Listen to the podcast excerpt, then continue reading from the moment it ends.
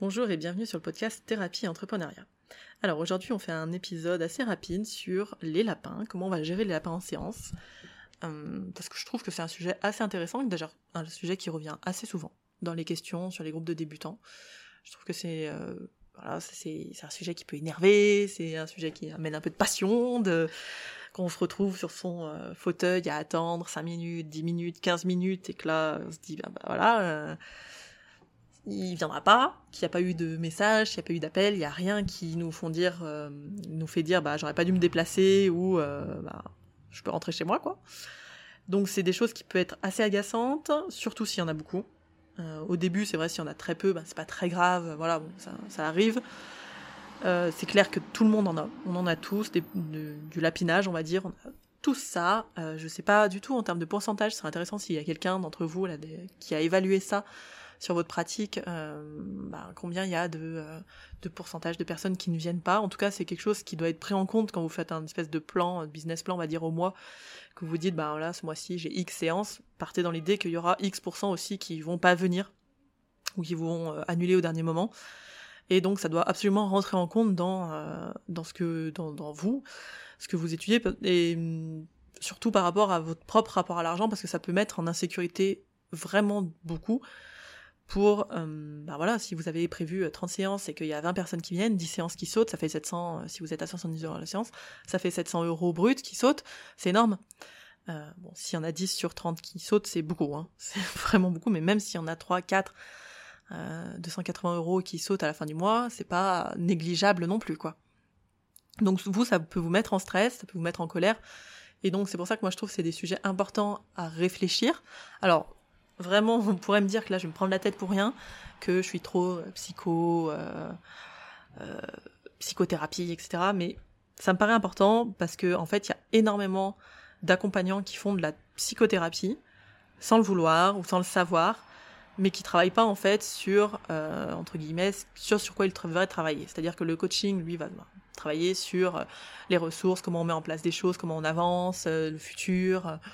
Euh, ben, des fois un peu de conseils, des choses comme ça. Bon bref, le coaching c'est vraiment de l'avancée sur le futur. L'hypnothérapie à la base c'est quand même plus sur ben, la douleur, sur des comportements ancrés à des ancrés, des phobies, des choses comme ça. Et ça s'est beaucoup mélangé avec la psychothérapie qui est le travail de la souffrance mentale, psychique, euh, de la connaissance de soi aussi.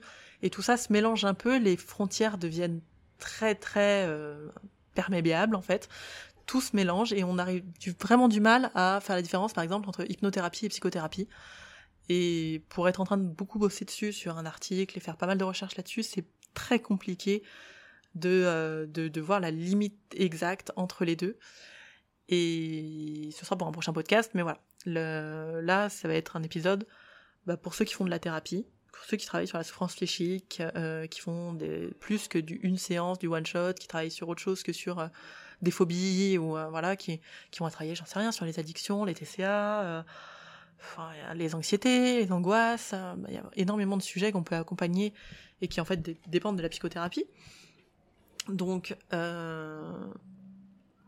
ça je pense que c'est intéressant quand vous travaillez là-dessus de réfléchir à ce cadre-là puisque ça va vous permettre de réfléchir en fait à la au lien qu'il y a avec l'autre et à comment eh ben comment les lapins peuvent influencer vos futures séances. Qu'est-ce qui pourrait faire baisser votre nombre de lapins? Parce que si vous en avez beaucoup, c'est peut-être qu'il y a quelque chose que vous faites pas correctement, hein. et euh, qu'est-ce qui des fois le fait augmenter. Donc c'est là-dessus qu'on va voir euh, tout ça.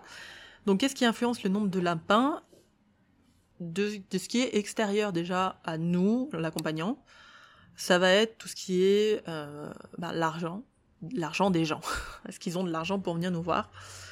Euh, et là, ça peut, du coup, on peut rejoindre tout ce qui va être euh, la saison, la saisonnalité, les gens ont autre chose à faire, par exemple en vacances, en été, ils dépensent leur argent ailleurs. Euh, ça peut être aussi les fins de mois qui sont plus difficiles.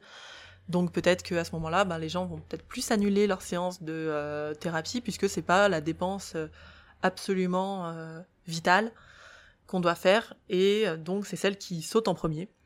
Ce qui peut vous vous donner aussi une info sur l'engagement qu'ils y mettent. Alors après, évidemment, hein, quand on doit manger, entre manger et faire une psychothérapie, on va manger. Mais ça peut donner une info aussi sur, euh, l'engagement que vous créez avec vos clients et que, que eux vont mettre dans la thérapie. Ça va être aussi, donc là, tout le rapport à l'argent de, de, nos clients. Ça va être aussi peut-être et ben, des problèmes tout simplement d'agenda, des problèmes d'aléas de la vie. Et là, pour le coup, on en a tous. On n'y peut rien, ça sert à rien d'y réfléchir sans 7 ans. Ce qui va être très intéressant à réfléchir, ça va être si ça se reproduit chez certains clients. C'est des choses qui reviennent. C'est-à-dire ils vous font le coup deux, trois fois d'être en retard, de pas venir, de pas prévenir, etc. Mais bon, après, c'est vrai qu'une fois de temps en temps, euh, ça arrive de, bah, de zapper un rendez-vous, d'avoir mal noté, de, de, de, voilà de, d'être complètement dans les choux, de pas être bien à ce moment-là, d'avoir euh, un événement qui arrive qu'on n'a pas prévu, euh, bah voilà, ça arrive, euh, ça arrive d'oublier de prévenir, ok. Ce qui est encore intéressant à regarder aussi, ça va être si, ben, quand vous vous envoyez un message après, si vous le faites, comment est-ce que les gens vous répondent? Est-ce qu'ils vous répondent en s'excusant platement en disant bah, je suis désolé, on peut reprendre rendez-vous, etc. Ou si bah il y a le ghost complet. plus personne ne répond. Euh, et ça, ça interroge un petit peu sur qu'est-ce qui a pu faire que euh, cette personne ne vient plus du tout euh, et ne répond même plus à son, à hypno, à son coach, etc. autre chose qui peut jouer sur le, no-show, ça va être aussi les problèmes des clients, c'est-à-dire quel type de problème vous accompagnez. Alors ça, c'est une étude qui date d'il y a très longtemps. Je l'avais trouvée sur PubMed, donc à prendre avec des grosses pincettes. Mais bon, je trouve que ça, ça peut interroger, ou en tout cas ça peut permettre d'aller chercher d'autres études de ce, de ce type-là, qui seraient peut-être plus récentes, parce que celle-là, elle date de 1991, elle est étudiée en plus en hôpital psychiatrique, et je crois, elle est américaine. Donc rien n'est bon dans le contexte. Mais dans cette étude, il, euh, voyait que en fait, ceux qui revenaient le moins, qui faisaient le plus sauter de séances de psychothérapie, c'était tout ce qui était PTSD et toxicomanie. Donc euh, voilà, est-ce qu'il y a un lien? Entre les problèmes euh, de nos clients et le fait de ne pas revenir. Les personnes qui étaient en dépression revenaient plus. Est-ce qu'il n'y en a pas Bref, ça ouvre des portes, ça ouvre des pistes de réflexion. Et puis, ça peut être les problèmes de nos clients aussi, dans le sens où ben, leur pattern problématique euh, est en lien avec le fait de ne euh, bah, pas s'investir, par exemple. quelqu'un qui s'investit pas émotionnellement avec les gens, qui a du mal à faire confiance, etc. Ça peut être quelqu'un qui va faire sauter une séance. Et donc, ça vaut vraiment le coup d'explorer ça avec lui, puisqu'il est en train juste de rejouer ce qu'il fait au quotidien euh, bah, dans sa vie de tous les jours avec vous. Ce qui va dépendre euh, plus du thérapeute. Là, beaucoup plus intéressant pour nous, parce que c'est des choses sur lesquelles on peut jouer, qui vont faire que euh, les gens ne reviennent moins. Ça va être, bah, par exemple, le contrat passé. Le contrat que vous passez avec votre client, le nombre de séances que vous mettez, est-ce que vous êtes plus en mode one shot, vous venez quand vous voulez, euh, quand vous avez besoin, vous me rappelez, ou est-ce que vous êtes en mode à la fin de chaque séance, euh, eh ben vous remettez euh, une séance, ou est-ce que vous êtes sur un nombre minimum de séances? Moi, vous venez me voir trois séances et ensuite on voit ce qu'on fait, ou voilà. Ça va sûrement influencer ben, l'engagement de la personne aussi il aurait été étudié pareil dans ce fameux euh, truc de 1991 que plus il y avait de séances, plus c'était clair en fait, défini, cadré, et plus les clients venaient. Et non pas euh, moins de séances, euh, et ben plus les gens viennent et du coup c'est eux qui décident, ils sont responsables, ils viennent voilà non, quand ils viennent quand ils veulent en fait, ils ne viennent pas quand ils veulent aussi. Donc ça peut jouer votre cadre là-dessus. Après votre cadre votre cadre même de prise de rendez-vous, il peut jouer. Ça, c'est vraiment l'engagement. Comment est-ce que vos clients ils prennent rendez-vous? Est-ce qu'ils prennent par téléphone? Et donc il y a déjà du lien qui va se créer hein, parce qu'ils savent euh, créer, ils prennent rendez-vous, ils discutent avec vous. Vous pouvez caler aussi ce cadre dont on parlait. Euh, c'est-à-dire que vous calez un cadre très clair de ben on en discute nous en début de séance ou on en début de discute au téléphone. Si vous annulez, si vous décidez euh, de pas venir, si à un moment vous avez envie de pas venir, vous avez envie de pas me prévenir, si vous avez des difficultés d'argent, bah voilà, comment est-ce qu'on co-crée le cadre ensemble? Qu'est-ce que vous voulez qu'on mette en place? Moi, habituellement, ce que je mets en place, c'est euh, euh, un SMS de rappel et, et puis après on remet rendez-vous si ça vous dérange pas. S'il y a deux annulations, eh ben on, on arrête le suivi. Je mets des idées de cadre, hein. j'en donnerai plein d'autres. Mais voilà, ça c'est vraiment vous qui allez définir ce cadre-là. Et donc ça c'est à discuter avec les personnes et quand c'est des prises de rendez-vous au téléphone, on peut en discuter tout de suite de ça.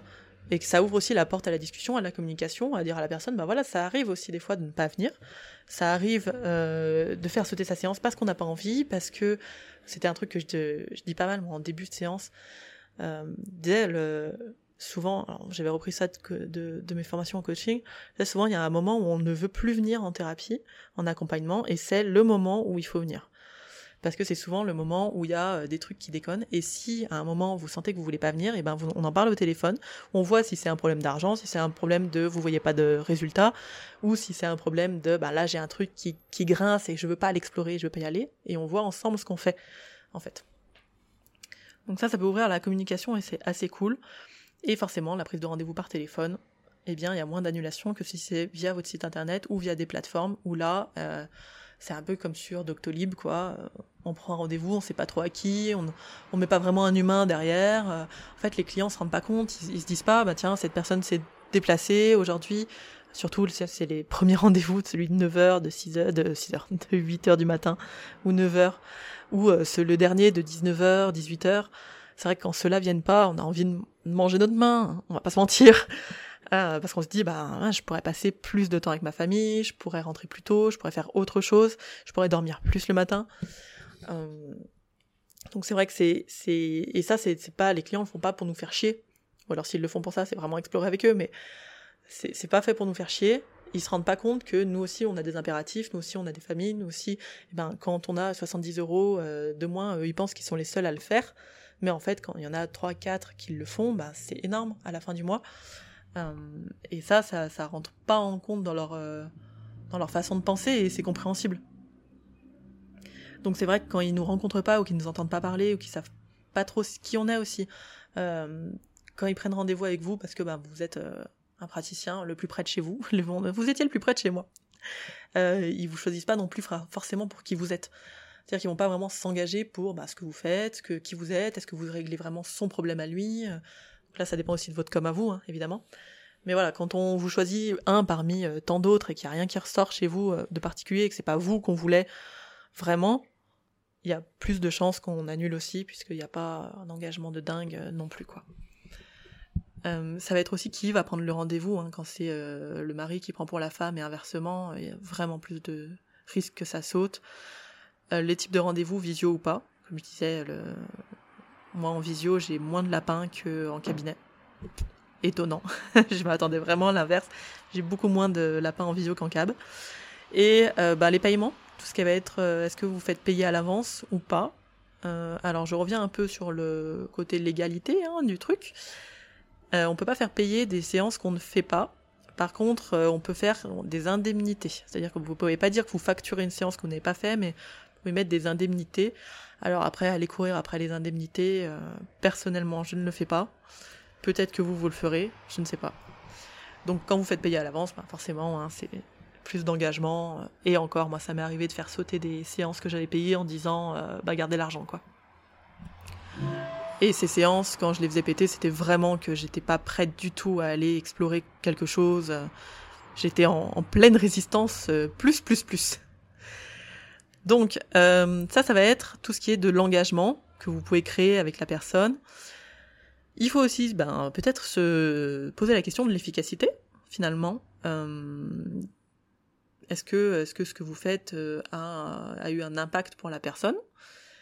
Et parce que souvent on a, tendance à, dire, bah, ils sont pas engagés, ces clients, font chier, machin. Mais si vous avez beaucoup d'annulations, ben, peut-être qu'il faut se poser la question de est-ce que vous pourriez pas améliorer quelque chose aussi dans votre façon d'accompagner les gens? Peut-être que quelque chose est déconnant dans le rapport, dans euh, peut-être dans, aussi dans les attentes et les déceptions. Hein. Souvent, quand il y a des gens qui reviennent pas après la première séance, ça peut être ça. Ça peut être que la personne s'attendait à quelque chose de, peut-être plus impactant ou un changement plus rapide ou euh, bah, ça beaucoup on va le revoir en hypnose, mais ou s'attendait à une transe vraiment plus profonde, à des choses un peu waouh, et elle va pas revenir bah, parce qu'elle a pas eu tout ça et euh, qu'à 70 euros, 60, 80 la séance, eh ben elle veut tout ça et, elle n'est pas, est pas satisfaite en fait de ça.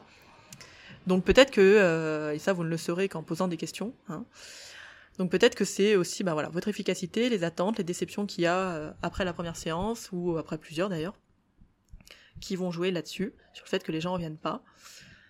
Euh, ça peut être aussi peut-être que vous n'avez pas fait de rappel de séance. Alors ça, moi, le rappel, euh, je fais pas, parce que j'ai décidé de ne pas être la, la mère de mes clients. Euh, mais visiblement, ça augmente un petit peu quand même le, nombre de personnes qui viennent. Ça diminue le nombre de nos shows. Mais bon, il n'y a rien qui est hyper fiable, hein. même le pigeon voyageur, euh, l'envoi de SMS, de mails, euh, les signaux de fumée, tout ça, il n'y a, a, rien qui est hyper fiable non plus pour pas avoir de, de lapin. Ce qui peut jouer aussi, ça va être le temps d'attente entre la prise de rendez-vous et le rendez-vous. C'est-à-dire que si vous avez un rendez-vous dans trois semaines et la prise de rendez-vous, moi c'est vraiment des trucs qu'on m'a fait sauter, ça c'est quand j'avais des trop grandes attentes entre les deux. Euh, C'était très souvent que que la personne venait pas ou trouvait quelqu'un d'autre et là on revient à bah, pourquoi moi et pas quelqu'un d'autre? C'est-à-dire que je suis remplaçable complètement par quelqu'un d'autre on est tous remplaçables on est d'accord mais ça veut dire qu'elle vient pas spécialement parce qu'elle veut bosser avec moi mais parce que euh, veut avancer sur son truc et ça pourrait être moi comme hypno coach ou n'importe qui d'autre ce serait pareil. Euh, le cadre que vous mettez en place hein, avec ceux qui viennent pas j'en ai un peu parlé quand vous mettez décrivez exactement euh, bah, le nombre de séances quand vous dites euh, qu'est-ce qui va se passer hein, avec ceux qui viennent pas là je, remets le cadre le plus strict que j'ai les deux plus stricts que j'ai vu passer sont je pense celui de Marie Lisel qui est très intéressant à aller voir sur son site et celui de Pank. Deux cadres très très différents mais très clairs et euh, ben celui de Pank c'est comme moi je l'ai eu en, thérapie en accompagnement c'est celui que je connais le mieux puisque j'ai dû signer le contrat euh, où on est sur euh, ben t'as cinq minutes de retard le sujet de la séance c'est le retard et tu viens pas bah tu viens plus jamais cadre très très clair. Moi qui suis dans mon pattern d'enfant soumis, j'obéis aux règles, la peur du gendarme, tout ça. J'étais en avance sur toutes les séances. J'ai jamais fait sauter une séance. Donc, euh, le cadre que vous mettez, de façon très claire, avec les gens, donc il faut qu'il soit très clair pour vous, il hein, faut vraiment le réfléchir, ce cadre, est très impactant aussi. Et puis, et puis des fois, un truc que j'ai pu remarquer aussi, et là, euh, ça va être aussi. Des fois, on va trop vite dans l'accompagnement, c'est-à-dire que dans la première séance, eh ben, on veut tellement qu'il y ait de changement avec les gens, on veut tellement euh, être sûr qu'ils vont nous kiffer, qu'ils vont kiffer ce qu'on fait et pas nous dire qu'on est trop des nuls. Euh, je parle vraiment pour les débutants là, hein, que on va vouloir aller très très vite, faire plein de choses et aller très vite, trop vite. Et des fois, on va trop vite pour les gens dans l'accompagnement, c'est-à-dire que va trop vite, trop profondément, explorer des choses trop personnelles, on fait péter trop de barrières, et donc les gens peuvent ne pas revenir parce que c'est allé trop vite en fait. Donc en fait, vous voyez, 1500 euh, explications, on peut ne pas revenir parce que c'était trop lent, ou une fois parce que c'était trop vite. Ça, on ne le saura qu'en, posant la question hein, finalement euh, à la personne, ce qui vaut vraiment le coup hein, de, d'envoyer un message, d'envoyer, euh, je sais pas, des questionnaires aussi de, fin de session, d'appeler, euh, voilà. Euh... Alors, qu'est-ce que, qu'est-ce qu'on, comment est-ce qu'on peut, comment est-ce qu'on peut gérer tout ça? Parce que on pourrait se dire, voilà, bah c'est les aléas de la vie, c'est comme ça, ça arrive et on n'y réfléchit pas vraiment. Ok, très bien. On peut se dire aussi, c'est une résistance du client, ça le regarde, j'ai pas à forcer et on n'y réfléchit pas vraiment non plus, ou en tout cas on n'y revient pas après la, dans la session d'après parce que bah, on veut pas euh, on veut pas brusquer la personne euh, ok. On pourrait aussi dire bon bah je suis trop nulle comme accompagnante tout le monde annule. Très bien. Ou c'est la faute de mon client. Tout ça c'est valable et c'est peut-être peut-être vrai dans certains cas mais c'est jamais généralement on peut pas faire une généralité de tout ça donc pour moi, c'est important de, euh, de se questionner sur tout ça et donc en premier lieu de euh, ben, qu'est-ce qu'on va faire quand on a un lapin Ça va être d'analyser l'impact qu'il y a sur la relation thérapeutique. Encore plus si vous faites de la thérapie, hein, vraiment j'insiste, hein, ceux qui même sur la, la, relation de coaching, ça, ça a un impact sur la relation de coaching ou sur la relation euh, d'hypno. Ça peut créer de la perte de confiance de vous dans votre client et je pense que vraiment à un moment je ferai un podcast aussi sur l'inverse quand nous on déplace des rendez-vous, quand on part en vacances, quand euh, quand on, on, oublie des rendez-vous, c'est très très impactant aussi pour les clients.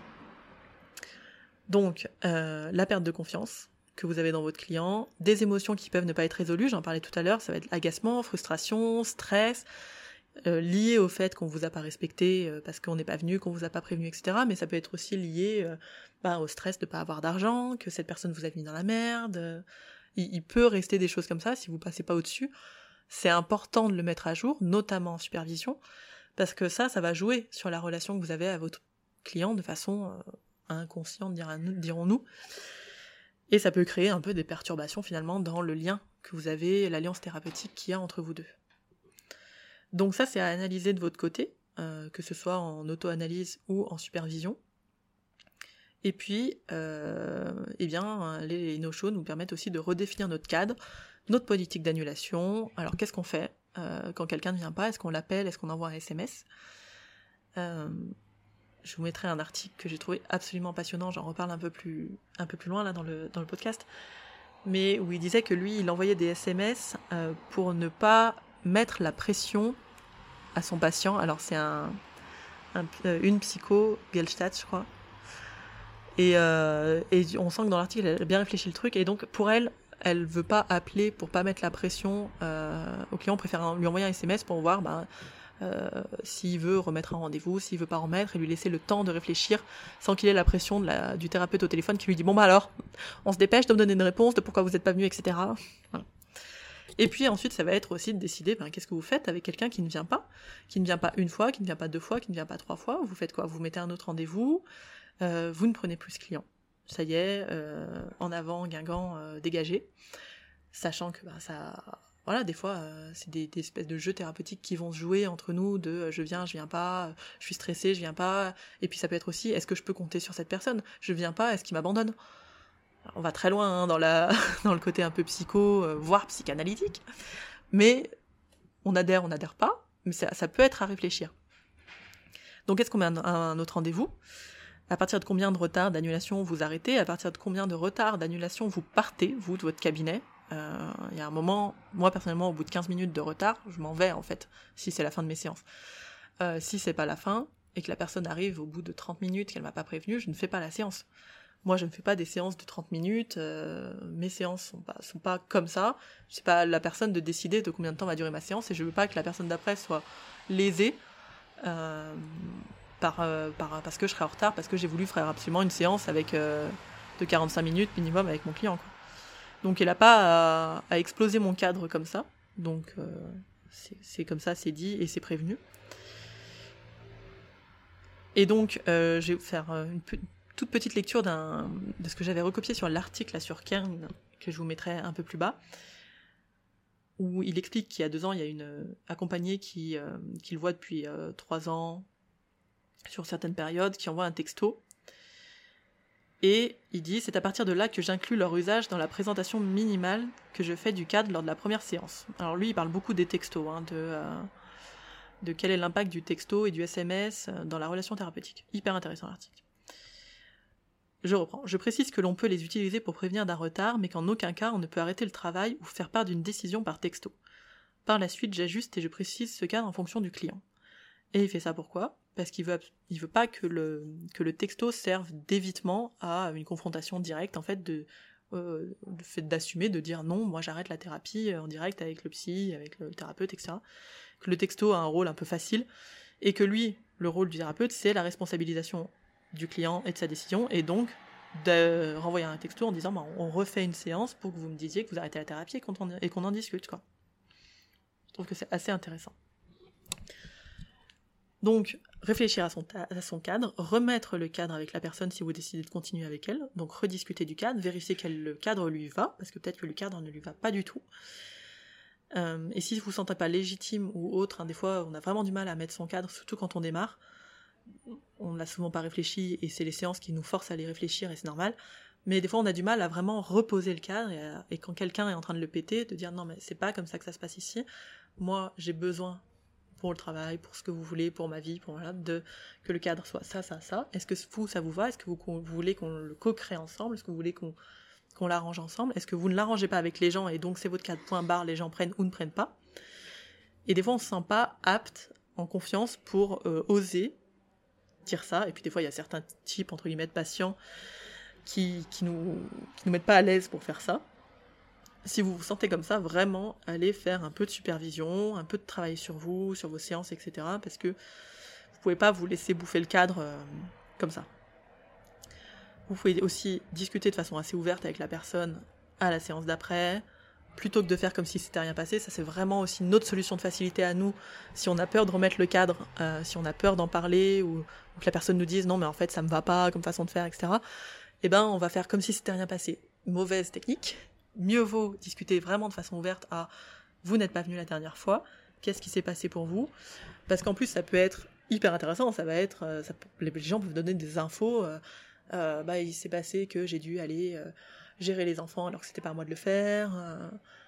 et là, on peut tomber sur des patterns de personnes qui prennent le rôle de sauveur de partout ou qui, ou qui n'ont jamais de temps pour eux, ou voilà.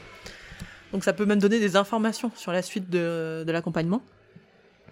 Et puis, euh, et puis des fois, bah, ça va être de stopper l'accompagnement. Et, euh, et là, attention à, des fois des trucs que je peux voir. Ça va être des gens qui vont pas poser le cadre, qui vont pas stopper l'accompagnement alors qu'ils ont envie et que les gens les ont saoulés. Euh, ils vont pas stopper parce qu'ils ont peur de ne plus avoir d'argent. Alors attention, si vous êtes thérapeute et que vous avez peur de ne pas avoir d'argent, vous faites porter sur l'accompagnant beaucoup de choses. Votre propre peur, votre stress, vos, euh, vos obligations et euh, vous donc jouez un truc pas hyper sain dans la relation thérapeutique. Donc attention à euh, ses propres voilà pourquoi ses propres explications pourquoi est-ce que vous vous ne voulez pas arrêter un suivi?